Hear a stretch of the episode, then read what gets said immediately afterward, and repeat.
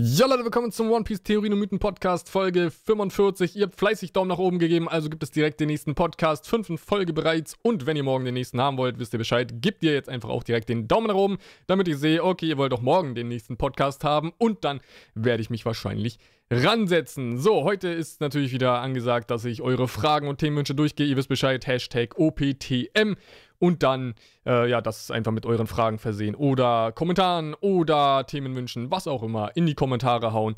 Und dann wird das irgendwann einen Platz in diesem Podcast finden. Bevor ich mit euren Fragen aber anfange, stellen wir uns erstmal einer Sache, äh, erstmal eine News.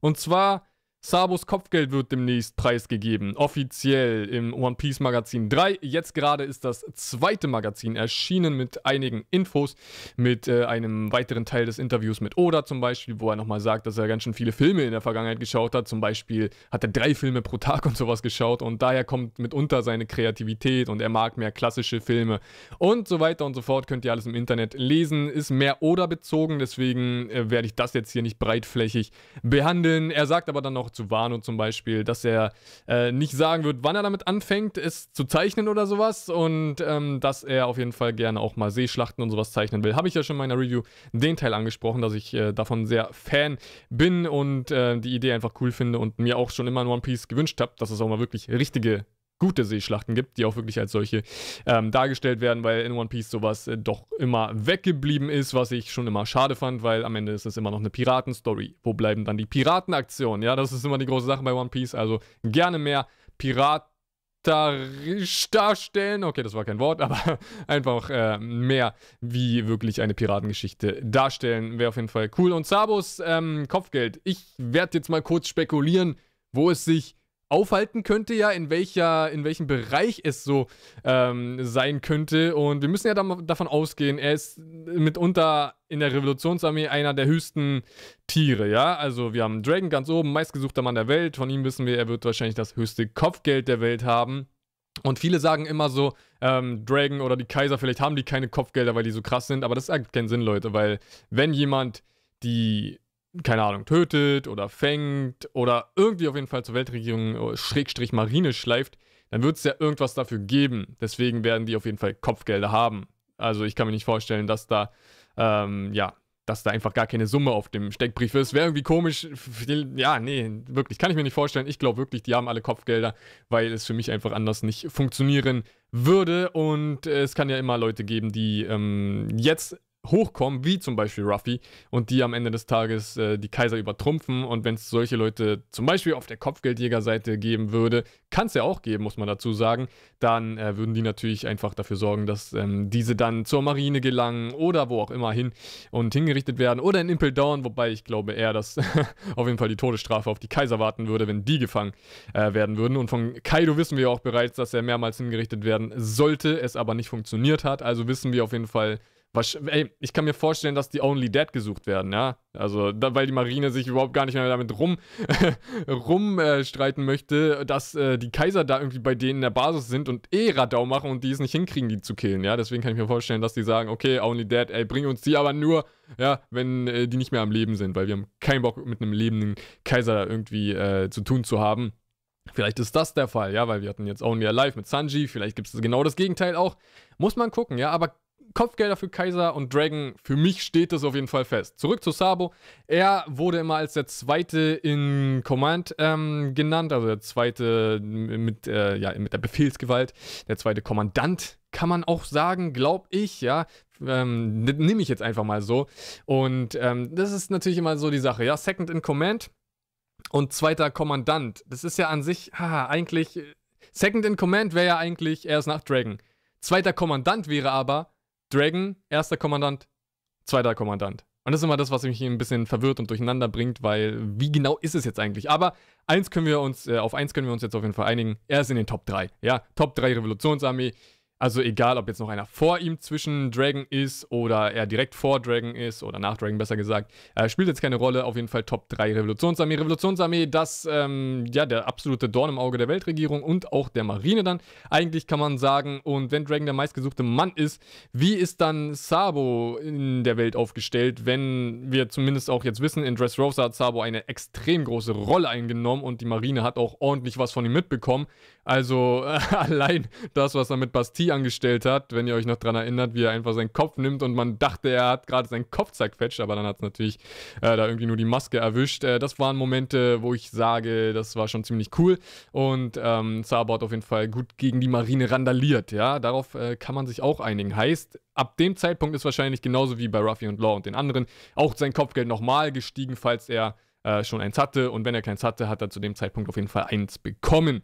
Jetzt ist die große Sache. Wir haben die Kaiserkommandanten äh, mit äh, mittlerweile in einem, ja, ich sag mal, in einem Durchschnitt so an die eine Milliarde, ja. Wir hatten jemanden mit einer Milliarde, wir haben Katakuri, der ein bisschen drüber ist, wir haben Smoothie und Cracker, die ein bisschen drunter sind. Also so eine Milliarde ist gerade so dieses, dieser Standard von diesem Kaliber, ja, Kaiserkommandanten-Kaliber.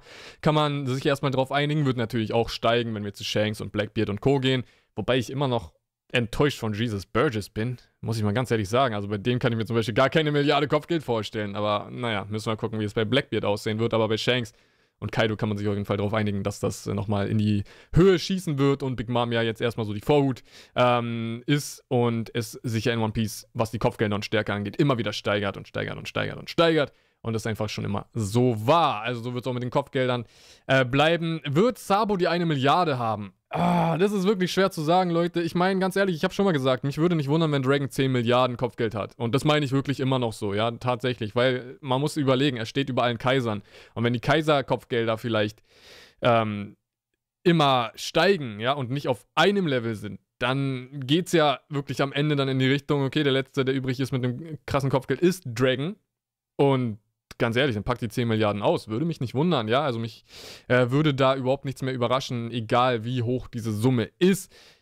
Und Sabo, jetzt einer der Top 3 Revolutionäre. Ich sage mal, die eine Milliarde kann wirklich ganz gut drinne sein. Ich schätze aber nicht, dass es wirklich viel höher gehen wird. Einfach, weil wir, ähm, glaube ich, äh, eine gute Steigerung in der Story haben sollten, die uns dann immer wieder überrascht. Also wenn dann demnächst, ähm, jetzt haben wir von Big Mom die ganzen Kaiserkommandanten gesehen. Jetzt wäre als nächstes eigentlich Big Mom dran vielleicht. Vielleicht sehen wir aber auch ihr Kopfgeld nicht. Also spätestens der nächste, äh, das nächste Kopfgeld, welches wir dann sehen werden, ist wahrscheinlich eine Katastrophe, also ein Kommandant von Kaido, ja. Und das wird uns als nächstes dann flashen und überraschen und wir werden wieder sagen, boah krass, ey, 1,5 Milliarden oder sowas, vielleicht dann in die Richtung. Deswegen dann denke ich, dass Sabo das jetzt nicht unbedingt übertreffen sollte, einfach der Spannung wegen, ja, damit wir einfach ähm, weiterhin mit Spannung dazusehen und jetzt nicht dann einfach ein niedrigeres Kopfgeld in der Story wiederbekommen. Und äh, da ich davon jetzt einfach mal ausgehe, dass man das einfach ähm, schlau zurechtlegt, denke ich, höchstens wird er tatsächlich eine Milliarde haben. Mich würde eine Milliarde sehr überraschen, muss ich sagen, bei Sabo, weil er gerade bis jetzt für uns so wenig drinne war. Natürlich muss man gucken, er hat so viel erreicht. Ich zähle mal jetzt einfach äh, da zum Beispiel seine ganze Story mit rein, die wir im Anime gesehen haben, diese zwei Special-Folgen, wo man wirklich sieht, ab dem Zeitpunkt, als er in der Revolutionsarmee aufgenommen wurde, bis zu dem Zeitpunkt, als er auf Dressrosa ankam. Ich weiß, ist vielleicht gar nicht Kanon, also zählt vielleicht gar nicht wirklich zur Story, aber da das nie im äh, Manga oder so behandelt wurde, nehme ich das mal wirklich so als äh, kleines Beispiel mit rein und als Referenz. Und wenn man sieht, was er da alles schon gemacht hat, sein Training, seine, sein Haki, seine Kampfkraft ist einfach so extrem und seine Gefahr natürlich dann für die Marine, auch wenn man mal ehrlich sagen muss, dass die Revolutionsarmee eigentlich so gut ist und die Marine und die sich ja eigentlich verstehen könnten. Ah, na gut, gucken, wo es äh, in Zukunft dann hingehen wird, aber Aktuell werden sie als Gefahr angesehen, was natürlich für uns äh, einfach falsch und lächerlich ist. Es wird irgendwann besser. Aber diese Gefahr ist halt für die Marine und die Weltregierung vor allem da. Höchstens eine Milliarde, wohin ich aber eher tendieren würde. Ace hatte 550 Millionen. Höher als das geht er auf jeden Fall, weil Ruffy demnächst auch höher als das sein wird. Und dann ist Ace ähm, tatsächlich überholt worden von den Brüdern. Und Sabo würde ich eigentlich so Bauchgefühl also irgendwie so auf 700 einschätzen. Ja, 700 Millionen, 800 Millionen vielleicht. Ich weiß nicht. Das klingt für mich aktuell irgendwie so am sinnvollsten, ihn nicht zu krass zu heben. Ich meine, Dragon ist Dragon. Und natürlich, Sabo gehört zur Revolution, aber ich würde es jetzt auch nicht zu krass übertreiben, weil Sabo wird eine Rolle spielen in der Zukunft noch. Ey, ganz ehrlich, was ich mir vorhin mal so überlegt habe, weil ich jetzt hier wegen dem Kopfgeld ähm, mir schon Gedanken gemacht habe, ähm, Revolution wäre eigentlich wieder ganz geil in Wano platziert. Muss ich mal wirklich sagen, weil äh, Wano ist ein sehr äh, kaputtes Land. Und da wäre die Revolution eigentlich gerade wieder ganz gut aufgehoben und ja, wer weiß, vielleicht sind die dabei. Ich meine, die könnten da wieder äh, einiges gut machen. Und natürlich ist die große Sache, würde Dragon es wagen, in einem Kaiserterritorium einzuwandern, weil er sich denkt, ey, nee, unter der Tyrannei können die nicht äh, leben, also befreien wir mal äh, die Leute von Kaido. Ich meine, ey, vielleicht wer weiß, wie Dragon denkt, ja, muss man ganz ehrlich sagen. Wer weiß, wie er denkt. Ich meine, ist jetzt auch nicht so der große Unterschied zu ähm, Weltregierung, oder? Ich würde es mal so gleichstellen ungefähr. Vielleicht ist die Weltregierung nochmal einen Tick höher, weil am Ende des Tages greifen die Kaiser ja die Weltregierung aus irgendeinem Grund niemals an oder haben es vielleicht schon mal versucht, aber auf, äh, ja, aufs Maul bekommen und seitdem greifen die die Weltregierung nicht mehr an. Deswegen, wenn Dragon, also wenn sein großes Ziel ist, die Weltregierung zu stürzen, könnte ich mir auch vorstellen, dass er sich sagt, okay, warte mal, die Kaiser machen auch nicht wirklich so geile Sachen für die Welt und da ist ein Land, welches mal vielleicht äh, friedlicher war, weil es scheint ja auch mal ein freieres Land gewesen zu sein, wenn man ja einfach mal zurückdenkt. Und wer weiß, ob nicht da die Revolution platziert werden könnte, so wie die CP0 halt im Verborgenen agiert, äh, dass die Revolution da halt natürlich auch ähm, im Untergrund aktiv ist, dass sie dort platziert werden. Ich meine, Hack war die ganze Zeit auf Dressrosa oder andere Revolutionsmitglieder äh, waren auch auf Dressrosa die ganze Zeit stationiert und haben da auch versucht, im Untergrund dann äh, erstmal an Informationen zu gelangen und äh, dort alles in die richtigen Bahn zu leiten. Und wenn sowas halt auch von Kaido, dem Shogun und Wano Kuni ausgeht, was einfach der Fall ist, ganz ehrlich, Leute, ich denke, von dort aus wird wahrscheinlich mehr Schlechtes passieren als von Dressrosa. Ja? Bei Dressrosa wollten sie den Waffenhandel stoppen. Ich glaube, von Wano Kuni geht deutlich mehr Gefahr aus mit Shogun und, den, äh, und Kaido. Und deswegen könnte ich mir die Revolutionsarmee da, wenn ich weiter drüber nachdenke, gut vorstellen. Natürlich muss man sagen, oder muss man sich fragen, würde Dragon es wagen, gegen einen Kaiser so vorzugehen? Muss man schauen, ja.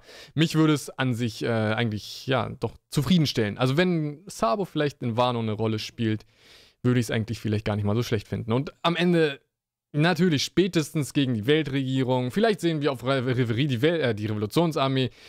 Oder sonst was, ja, aber vielleicht spielst du aber noch mal in weiteren Arcs eine Rolle. Und die Revolution sowieso. Ich finde sowieso die Revolution, genauso wie die CP0, das sind so zwei Fraktionen, die sich perfekt gegenüberstehen, äh, was die gute und böse Seite angeht. Die solltest du sowieso mal mehr in weiteren Arcs platzieren. Für mich ist es immer sehr wenig Revolution und sehr wenig CP-Einheiten. Und gerade jetzt in der neuen Welt sollte sich das ja so zuspitzen und sollte ja eigentlich ja, doch fast überall vertreten sein, weil gerade auch dieses Untergrundnetzwerk auf die ganzen Inseln gesponnen ist und so weiter und so fort. Aber das zu Sabo und äh, kleine Gedanken zum Revolution, ähm, zur Revolution und Wano und solches äh, ganzes Zeug. Aber das waren erst nur wenige äh, Gedanken dazu. Und Sabo, ja, eine Milliarde würde mich nicht äh, wundern, aber 700, 800 Millionen Berry wären eigentlich das, was ich so gerne für ihn haben wollen würde. Und ihr könnt mir ja gerne mal in die Kommentare schreiben, einfach eine Zahl und zwar wie viel Kopfgeld soll äh, Sabo haben. Ähm, ja, dann könnt ihr das einfach in die Kommentare hauen. Und worauf ich eigentlich jetzt noch äh, zu sprechen kommen wollte, das mit Sabo dachte ich dauert zwei Minuten, hat jetzt ein bisschen länger gedauert. Und zwar äh, der Charakter-Poll, wer es nicht weiß, es wurde eine neue Charakterabstimmung vorgenommen. In Japan haben die ganzen Fans abstimmen dürfen. Und es äh, war das letzte Mal 2014, als wir solch eine Abstimmung hatten. Und jetzt ist 2017, drei Jahre später. Und äh, die Japaner haben wieder abgestimmt. Die Top 20 will ich eigentlich noch durchgehen. Mache ich jetzt auch, weil ich das eigentlich am Anfang machen wollte. Habe ich schon gesagt, das mit Sabo ging länger als erwartet. Aber ich denke, das hier kann man eigentlich ziemlich schnell machen. Und zwar Ruffy auf Platz 1, der ist immer auf Platz 1, also überhaupt nicht verwunderlich. Er ist einfach der Hauptcharakter und hat diesen Hauptcharakter-Bonus. Und ja, bin ich auch mit äh, einverstanden. Zorro ist Platz 2, wundert mich auch nicht, ist halt auch meistens so. Sanji Platz 3. Ich glaube, wenn ich mich nicht täusche, dass er sich deutlich vorgekämpft hat. Das Ding ist, an solchen Sachen habe ich ja schon mal erklärt, diese ähm, Votings, ich habe ja selbst auch schon solche Votings gemacht. Es ist halt immer so, der Arc, der gerade stattfindet und die Charaktere, die dort gerade mehr im Fokus sind, sind immer weiter vorne. Es ist halt einfach so, dass die meisten Fans sich nicht ähm, die gesamte Story vor Augen führen, sondern gerade äh, vom Moment ähm, sozusagen ähm, berührt werden. Ja, also sie sind gerade in diesem Moment One Piece und überlegen, wen finden sie jetzt gerade cool, als das große Ganze zu sehen. Ich bin dann immer eher so, ich gucke mir das Ganze an Und bei mir würde eine Top-Liste immer ganz anders aussehen. Aber ich habe ja meine Top-Listen zum Beispiel dann auch äh, jährlich mal äh, so gemacht, dass ich immer Charaktere, nur Charaktere beachte von gewissen Kapiteln zu anderen Kapiteln, also wirklich in einem Jahresrhythmus äh, dann, dass äh, das auch wirklich in die Richtung geht. Und in meinem allerersten Jahr hatte ich eine gesam gesamte äh, Top 10 Charaktere-Liste gemacht. Vielleicht mache ich das bald wieder, weil vor vier, fünf Jahren hatte ich dann das letzte Mal eine gesamte Liste gemacht. Vielleicht äh, dieses Jahr oder so äh, mal wieder eine Gesamtliste machen äh, was die Charaktere angeht, aber an sich, äh, ja, wie schon gesagt, diese Liste hier ist komplett davon ähm, beeinflusst, wie der aktuelle Arc spielt. Und dann gehen wir weiter. Platz 4 ist Law, natürlich All-Time Favorite, genauso wie Ace. Auf Platz 5 dann, ähm, also Law 4, Ace 5. Und das sind einfach zwei Charaktere, die sind immer drin, muss man auch äh, gar nichts zu sagen, sind zwei große Fanlieblinge. Aber hier sieht man schon eine Änderung. Platz 6, Jimbei. Spielt in diesem Arc absolut eine große Rolle, ist jetzt äh, ja, auf Platz 6 gerutscht in die Top 10 und äh, ist da jetzt festgesetzt. Wenn er nochmal ein Crewmitglied werden würde, würde er vielleicht äh, dort tatsächlich seine Stellung in den nächsten Jahren halten können, denn dann wäre er immer wieder drin und würde in Wano eine Rolle spielen, würde überall eine Rolle spielen und dann wäre das auch ein Fanliebling, der halt wirklich festgesetzt ist. So, Platz 6 hatten wir, wo ist denn Platz 7? Ist es Chopper? Da, genau, Chopper, meine Güte, die Zahlen sind auch manchmal ganz schön äh, klein geschrieben. Chopper, Platz 7, ja, viele werden sich hierzulande dann äh, sagen so, hä, wieso ist Chopper zur Hölle Platz 7? Ganz einfach, Chopper ist das One Piece Maskottchen. Chopper ist mitunter das bestlaufendste Merchandise zu One Piece tatsächlich. Er wird einfach als absolut süß gesehen und ähm, ist halt, wie schon gesagt, also die Japaner sind ja so verrückt mit so Figuren und so ein Zeug und die hauen sich da diese Figuren an ihre Handys und sonst was. Und Chopper ist da halt wirklich der Renner und wirklich Platz 1, wenn es um das ganze Fanartikelzeug geht. Und deswegen, wie schon gesagt, das One Piece Maskottchen und ja, ist halt, ist halt so wie Pikachu. Ja, wie bei Pokémon Pikachu ist halt Chopper bei One Piece und deswegen ist das tatsächlich so äh, dem Ganzen geschuldet, dass er hier auf Platz 7 ist und eigentlich, ich, wenn ich mich nicht täusche, immer irgendwie in den Top 20 vertreten ist. Wirklich immer, wenn nicht sogar immer Top 10. Also echt krass. Ähm, Platz 8, Nami, natürlich extrem äh, das letzte Jahr über ähm, Aktionen gerissen, ja, egal was sie gemacht hat, in Whole Cake, der Kampf gegen Cracker mitunter, mit der Vivre Card und was auch immer sie für Aktionen gerissen hat. Nami äh, war immer dabei und äh, mitunter im Fokus. Die fokussierten Charaktere waren ja auf jeden Fall Sanji, Nami, Brooke und äh, ja, Ruffy Jimbei könnte man noch sagen. Das war ja so das Fünfergespann, welches auf jeden Fall in diesem Arc mitunter den meisten Fokus hatte. Und warte mal, Ruffy, Jimbei, Sanji, Nami. Okay, dann verstehe ich eigentlich nicht, dass Brooke so weit hinten ist. Ey, das fände ich gerade voll enttäuschend. Brooke ist doch wirklich eigentlich, wenn man sich einen Charakter aussucht, der auf Platz 1 muss für den Whole Cake Arc, dann ist es doch eigentlich Brooke, oder? Und dass der dann nicht so weit nach vorne gerutscht ist, aber naja. Brooke und Frankie hatten es schon immer schwer, was ich äh, noch nie verstanden habe. Brooke und ähm, Frankie waren immer so die Stroh-Außenseiter, wenn es um die Popularität ging, zumindest in der Strohbande an sich, findet ihr die beiden dann meistens an den letzten Stellen, wenn es nur um die Strohhüte geht und deren Beliebtheit, was ich immer sehr schade finde, muss ich ganz ehrlich sagen. Bei mir wäre vielleicht Nami an letzter Stelle zum Beispiel. Könnt ihr mir ja auch gerne schreiben, so wer wäre bei euch eigentlich so an letzter Stelle. Ähm, bei mir vielleicht Nami. Ja, auch wenn sie natürlich cool ist. Ey, bleibt ja nicht, ähm, äh, schließe ich ja nicht aus, dass äh, sie irgendwie was drauf hat oder so, aber es muss ja irgendjemand an die letzte Stelle. Deswegen bei mir wäre es wahrscheinlich Nami. Und äh, ja, mehr kann ich dazu auch gar nicht sagen. Vielleicht mache ich mal eine Strohhut-Liste meiner Beliebtheit. Würde ja perfekt passen, könnte man eine Top 10 machen, wenn Jimbei reinkommt. Also Jimbei am besten reinkommt, dann mache ich eine Top 10 dazu. Und weiter geht's. Also Nami ist auf Platz 8, dann auf 9 äh, Sabo, auch wie Law und Ace, einfach so dieser festgesetzte Fanliebling. Habe ich nichts dagegen. Von den dreien. Ah, wobei, finde ich Law cooler oder finde ich Sabo cooler? Ace bin ich ja nicht so der Fan. Wobei, vielleicht mit dem Novel ähm, ein bisschen äh, wieder gerade gerückt, dass ich jetzt einfach Ace ein bisschen besser kennenlerne durch die Geschichte, die wir gerade von ihm erleben in diesem One Piece Magazin. Aber Ace, na, für mich auf jeden Fall kein Top 10 oder kein Top 20 Material. Wird es auch nie sein, weil so weit wird dann Ace doch nicht behandelt, weil er halt einfach schon, ja, tot ist. so einfach muss man es, äh, es halt leider sagen. Aber Sabo, ähm, ja, ja, ja, nee, wirklich schwer zu sagen, ob ich Law oder Sabo krasser finde. Ähm, aber Sabo auch für mich wirklich absolut einer meiner ähm, Lieblinge und ich bin Fan von diesem Charakter. Ich mag den Charakter und ja, finde ihn einfach cool. Deswegen auf Platz 9 in der Top 10 kann ich mich auch in keinster Weise drüber beschweren. Was mich aber dann mitunter am meisten wundert, boah, Hancock auf Platz 10. War, hä? Leute, wieso? Die spielt keine Rolle. Die ist nervig pur. Die ist arrogant pur. Wer votet Boah Hancock auf Platz 10? Ganz ehrlich, Raiju, Platz 14. Raiju hätte auf diesen Platz gemusst. Nee, Robin. Boah, Platz 12, Robin. Robin hätte auf diesen Platz gemusst. Aber Robin für mich äh, sowieso eigentlich der beste weibliche Charakter in One Piece. Ah, nee, kann ich eigentlich so gar nicht akzeptieren. Hancock, gibt's Hancock-Fans unter euch? Jetzt mal in die Kommentare schreiben. Ich verstehe es nicht so ganz, wieso dieser Charakter so weit vorne ist. Auf Platz 10. Nee, wenn ich wirklich an die ganze Story zurückdenke, na, bin ich unzufrieden mit dieser Platzierung. Aber gehen wir weiter. Shanks Platz 11. Ganz ehrlich, Shanks hätte es dann wohl auch eher auf Platz 10 äh, schaffen sollen als Hancock. Ey, dass die so beliebt ist ich weiß nicht, was mit den Japanern ist, was für eine Wirkung Hancock auf die hat, aber es scheint wohl so zu sein, dass ähm, sie irgendwelche Argumente entgegenbringt. Hahaha. ähm, ja, äh, Platz 11 Shanks, Platz 12 Robin, Platz 13 Cavendish. Hat mich gewundert. Ich glaube, es ist das weiteste Allianzmitglied. Wenn ich jetzt mal so die Allianz überblicke, ist Cavendish das weiteste Allianzmitglied, also der ähm, Strohhut-Großflotte. Er ist ja das erste, ähm, der erste Kommandant, also der ersten Division. Oder warte mal, war er das? Ja, doch, genau, erste Division. Wir haben ja die Cover-Story aktuell, ähm, die gerade läuft. Und da war ja Cavendish's Story als erstes. Jetzt ist gerade Bartolomeo. Und als nächstes dann Sai, weil Sai 3 ist. Kommt dann Olympus oder Ideo, ich weiß es nicht mehr. Auf jeden Fall haben wir ja da einige ähm, in der Stroh-Großflotte. Cavendish, ja, muss ich auch ganz ehrlich sagen, hat mich überrascht, wundert mich, stört mich nicht, ist ein lustiger Typ. Hakuba immer noch richtig cool, muss ich ganz ehrlich sagen. Ich mag das mit diesem Backsell, wenn er schläft, dass Hakuba rauskommt.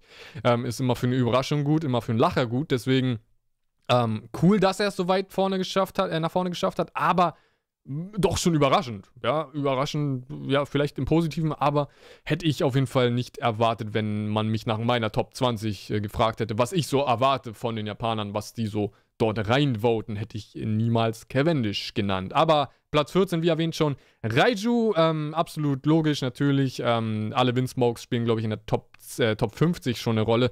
Natürlich der aktuellen Story geschuldet. Ein Jahr lang sind wir schon auf äh, Whole Cake und da ist Raiju natürlich extrem nach vorne gerutscht. Ähm, ja, muss man gar nicht so sagen. Ist auch absolut berechtigt, dass sie nach vorne gerutscht ist, weil hat äh, doch schon einiges ähm, ausgemacht in diesem Arc und Sanji ja immer wieder ähm, auf jeden Fall gut äh, zugeredet und immer auf jeden Fall auf seiner Seite gestanden. So, Usopp Platz 15. Puh, überraschend. Usopp eigentlich, ja, na, wobei, okay, es gab halt wenig Platz noch äh, davor, weil halt andere größere Charaktere davor sind, außer Hancock natürlich. Ähm, Usopp Platz 15 kann man mit zufrieden sein. Ich persönlich denke, vielleicht hätte er mehr verdient, weil wenn man überlegt, was halt alles war in der Vergangenheit, ist er schon sehr gewachsen. Aber na gut, er ist halt gerade aus der Story genommen. Das ist immer ein Faktor, der sehr reinzählt. Aber ähm, ja, das Usopp Platz 15. Dann Platz 16, auch sehr überraschend, Corazon. Haben wahrscheinlich viele von euch schon wieder vergessen, bis äh, sie jetzt den Namen wieder gehört haben. Hätte deswegen wahrscheinlich auch keiner genannt. Corazon hätte ich nicht erwartet, dass der jetzt, dass der noch so eine Rolle spielt in Japan. Ist dann doch äh, echt verwunderlich und der scheint sich wohl bei den Japanern sehr festgesetzt zu haben. Äh, an sich ein sehr cooler Charakter, ähm, fand ich auch wirklich auf jeden Fall sehr, sehr gut. Seine Geschichte mit Law und hab ich nichts dagegen. Also ich finde es eigentlich sogar sehr cool, dass eine, ein solcher Charakter so einen Platz bekommt, nachdem er eigentlich schon so lange wieder aus der Story raus ist und auch nie wirklich den großen ähm, die große Rolle einnehmen konnte, weil er natürlich schon bevor seine Story angefangen hat, tot war und deswegen jetzt im Nachhinein auch nichts mehr kommen wird. Aber das zeigt vielleicht, dass dieser Charakter dann doch das Herz vieler ergriffen hat. Äh, versteht ihr, was ich meine? Herz und so. Haha. ähm, dann geht's weiter. Sein Bruder direkt ein Platz dahinter, Doflamingo. Ihr wisst, bei mir wäre er auf Platz 1 wahrscheinlich. Ähm, ja, Doflamingo ist für mich der beste Charakter. Hab schon immer mein Leben lang gesagt, er ist der Schlüsselcharakter von One Piece. Am Ende hat sich es genauso rausgestellt, was mich immer noch bis heute absolut freut. Ich finde es so cool, wo es mit dem Charakter hinging. Do Flamingo für mich der beste Antagonist. Ich wünsche mir ein Comeback von ihm. Egal, wie es aussehen wird. Für mich ist der Charakter nicht abgeschlossen. Für mich fehlt da noch ein bisschen was. Er kann dazu beitragen, die Tenryubito runterzureißen von ihrem Thron. Und für mich ist Doflamingo jemand, der bitte noch nochmal kommen sollte. Also, ah, für mich ist das einfach Der, der kann halt immer eine Rolle spielen. Ganz ehrlich, was ich mir schon immer gedacht habe, Doflamingo hätte auch der Endbösewicht sein können. Er hatte die neue Welt in seiner Hand, hat alles zurückgehalten, hat alles beherrscht. Der ganze Untergrund mitunter, kann man sagen, gehörte zum großen Teil ihn. Also, wenn nicht Doflamingo überall seine Finger im Spiel hatte, weiß ich auch nicht. Das ist halt immer noch äh, ein Charakter, den darf man überhaupt nicht runterreden. Mittlerweile macht es zum Glück keiner mehr, was mich auch freut. Damals weiß ich noch, bevor der Dressrosa-Arc losging, wurde ich dafür immer, ähm, ja, tatsächlich gehatet weil ich sagte, Doflamingo ist ein cooler Charakter und danach, ähm, nach Dressrosa, auf einmal hat jeder zugestimmt und ähm, Doflamingo-Fans waren damals eher wenige. Heute ist fast jeder Doflamingo-Fan, wie ich so in der Fanbase mitkriege. Geiler Wechsel auf jeden Fall in der Fanbase vollzogen und das nicht umsonst. Ähm, ja, er ist halt meiner Meinung nach der beste Antagonist, den One Piece bis jetzt hervorgebracht hat. Danach kommt wahrscheinlich Blackbeard und ähm, danach muss man gucken, wer sonst kommt. Vielleicht Rob Lucci, vielleicht Crocodile.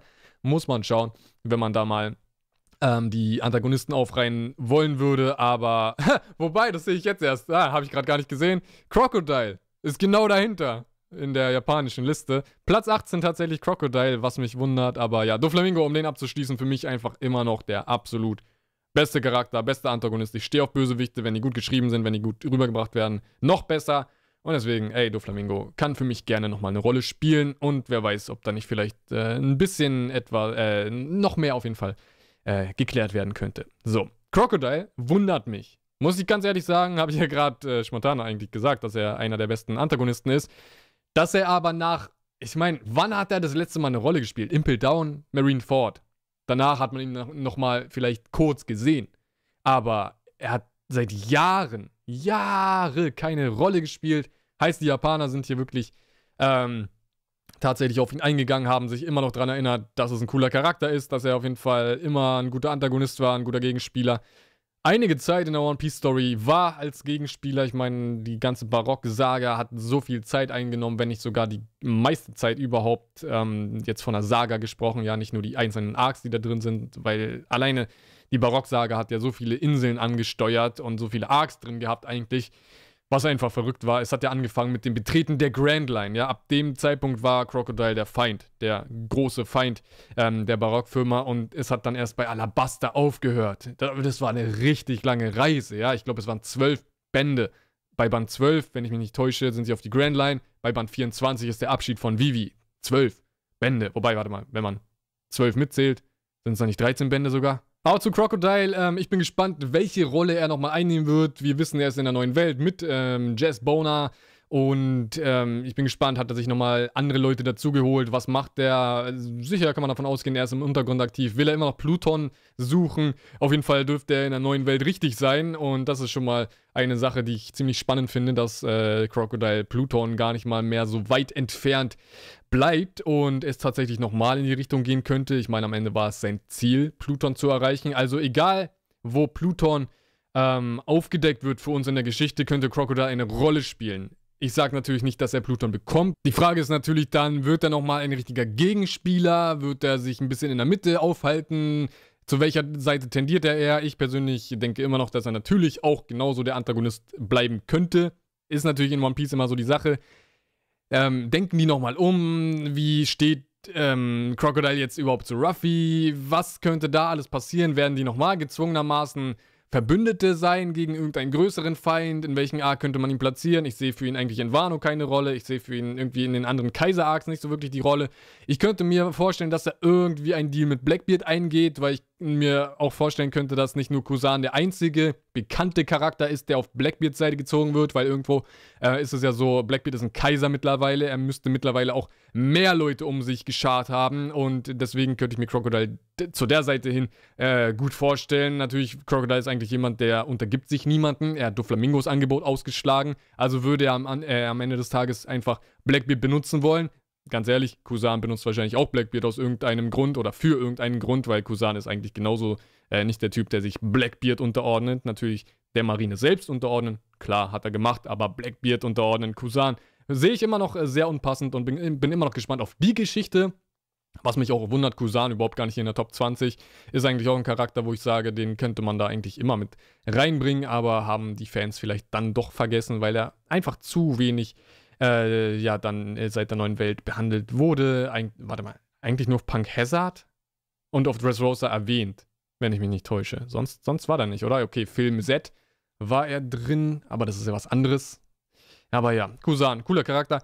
Aber um den soll es ja gerade gar nicht gehen. Crocodile auf jeden Fall hier Platz 18. Und weiter geht's, Platz 19 Brooke. Und Platz 20 haben wir Frankie. Ja, auf die beiden gehe ich erstmal ein. Auf Platz 20 ist noch jemand anderes, auf den ich gleich nochmal eingehe. Ja, Brooke. Äh, 19, Frankie auch 20. Und ja, ist halt immer so die Sache, habe ich ja gerade schon gesagt, sind immer so die unbeliebtesten Strohhüte. Brooke ist richtig krass. Frankie Natürlich hat eine sehr spezielle Art und Ausstrahlung und die mögen viele nicht. Ich finde es richtig cool und lustig und ähm, ich finde einfach das Szenario mit dem Cyborg an sich ganz cool und all, dem, all den lustigen Waffen und Werkzeugen, die er da irgendwie immer wieder rausholt. Ist einfach, ist äh, gut gemacht, muss ich ganz ehrlich sagen. Ist äh, mitunter ein Comic Relief in dieser Geschichte. Und Brooke ähm, eigentlich genauso. Eigentlich mitunter die lustigsten Charaktere, wenn man ehrlich ist. Wie können die so weit hinten sein, wenn es um die Strohbeliebtheit geht? Ha! Wundert mich. Aber na gut, Frankie spielt aktuell keine Rolle. Da kann man sagen, ist natürlich vielleicht deswegen eher hinten angesiedelt. Die Strohhüte an sich sind meistens in der Top äh, 20 hier. Aber dass äh, Frankie dann ein bisschen hinten ist, ist kein Wunder. Dass Brooke aber auf 19 ist, ganz ehrlich. Gucken wir uns mal kurz alle Charaktere an. Ich hätte ihn vor Jimbei gepackt, sogar noch. Ich hätte ihn. Ja, Nami ist auf Platz 8. Ey, das Chopper-Maskottchen-Ding, äh, da kann man nichts gegen sagen. Ist halt einfach festgesetzt. Da kann man wirklich äh, nicht nach der Beliebtheit, beziehungsweise nach der. Ähm, nach seiner Rolle in der Story gehen. Weil, wenn wir ehrlich sind, Chopper hat nichts gerissen in diesem Jahr. Chopper ist seit Jahren einfach das nutzlose Kuscheltier der Strohhüte. Den kannst du weglassen, hätte niemanden irgendwie gewundert oder sonst was. Der auf Punk Hazard war ja cool, aber seitdem, äh, ja, was ist seitdem passiert, muss man ganz ehrlich sagen. Er hat ein paar Leute auf, äh, auf Sonisha, also auf so, ähm, verarztet und ja, Chopper, mehr als seine Arztrolle erfüllt er eigentlich nicht so wirklich. Und das, selbst das sehen wir kaum. Also irgendwie Chopper muss auf jeden Fall noch so seine Moment be Momente bekommen. Spä also frühestens jetzt in Whole Cake, spätestens auf Wano. Wenn auf Wano, wenn der Wano-Arc irgendwann mal vorbei ist und er nichts gerissen hat, ganz ehrlich, Chopper ist für mich der miserabelste Charakter überhaupt. Ich weiß nicht, wie es euch geht. Vielleicht gibt es Chopper-Fans, die sich jetzt aufregen. Aber für mich reißt Chopper nichts in keinster Weise, ja. Deswegen, oh, das mal, oh, da rege ich mich wirklich richtig auf über diesen Charakter. Ich glaube, das wird richtig mein Hasscharakter die nächsten Jahre, ey, wenn da sich nichts ändert. Aber ja, das äh, kurz auf äh, zu Chopper. Ähm, hätte ich Brooke lieber gesehen als Chopper und Nami. Ne, wobei Nami halt krass war, aber ja, Chopper und Brooke austauschen. Äh, Brooke Platz 7, Chopper Platz 19. Wobei Chopper nicht mal Platz 20 eigentlich, aber egal. So, Platz 20 ebenfalls aber Marco, der Phönix. Und das ist doch krass, oder? Dass so ein Charakter auch direkt auf die 20. Position schnellt, nur weil er mal wieder Erwähnung findet. Weil eigentlich, ich glaube, hätte er diese Erwähnung nicht gefunden, oder mehrmalige Erwähnung eigentlich sogar, äh, die letzte Zeit, dann hätte ich, oder gehe ich davon aus, dass er gar nicht hier in der Top 20 platziert äh, wäre, weil Jetzt sind viele im Hype. Das merkt man ja allein in der deutschen Community, wie sich alle aufregen, also positiv aufregen, aufgeregt sind, besser gesagt. Ähm, und alle denken, boah, Marco, der wird richtig krass im Wano Kuniak und so weiter und so fort. Ja, klar, wird er das, wenn er dort die Rolle einnimmt, was er wahrscheinlich tun wird, weil sonst würde, würdest du die Story nicht dahin lenken, äh, dass Inuarashi und Nekomamushi in die Richtung gehen. Wird natürlich passieren, höchstwahrscheinlich, es sei denn, der hat keine Arme und Beine mehr. Könnte natürlich dann auch sein. Äh, was auch immer da gerade los ist mit ihm und wieso er sich zurückgezogen hat. Aber Platz 20 für ihn. Wenn Wano losgeht, wird er wahrscheinlich in die Top 10 geraten. Bin ich mir ziemlich sicher. Wenn Sabo bis Wano keine Rolle spielt, glaube ich, wird Sabo rausrutschen, Marco reingehen in die Top 10. Das kann ich mir sehr gut vorstellen. Und Hancock, man, verstehe ich immer noch nicht. Ich gucke gerade wieder auf den 10. Platz, der Hancock, und mein Kopf will es nicht äh, kapieren. Aber das zur Top 20 des Charakterpolls. Es gibt noch die Plätze bis 50, aber die gehe ich jetzt mal nicht mit euch durch. Das würde sonst ein bisschen den Rahmen sprengen. Tatsächlich war der Plan, die ersten 10 Minuten dieses Podcasts äh, Sabo News und diese Plätze durchzugehen. Jetzt war es der ganze Podcast. Ja, hier ist der Podcast tatsächlich zu Ende. Also dann in, in der nächsten Folge. Morgen, wenn ihr wollt, wenn ihr den Daumen nach oben gebt, morgen äh, werde ich dann auf eure Fragen äh, wieder eingehen, weil jetzt keine weiteren News oder sowas anstehen. Erstmal und das auf jeden Fall irgendwo behandelt werden musste. Und ich wollte kein extra Video dazu machen, muss ich ganz ehrlich sagen, weil die Info ist ja halt eigentlich nur, wir kriegen Sabos Kopfgeld und wir kriegen äh, und wir haben die Plätze 1 bis 20, beziehungsweise 1 bis 50 oder so.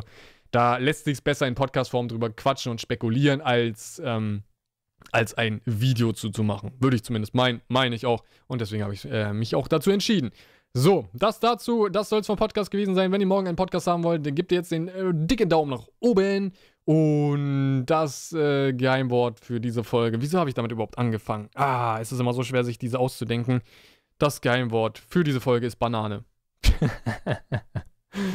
Ich gucke immer auf meinen Schreibtisch, was habe ich hier gerade alles liegen und dann sehe ich immer was zu essen und dann ist es äh, auch gut. Ja, aber egal, ich pfeife jetzt die Banane rein. Ähm, euch einen schönen Tag und äh, bis morgen dann wahrscheinlich. Ciao.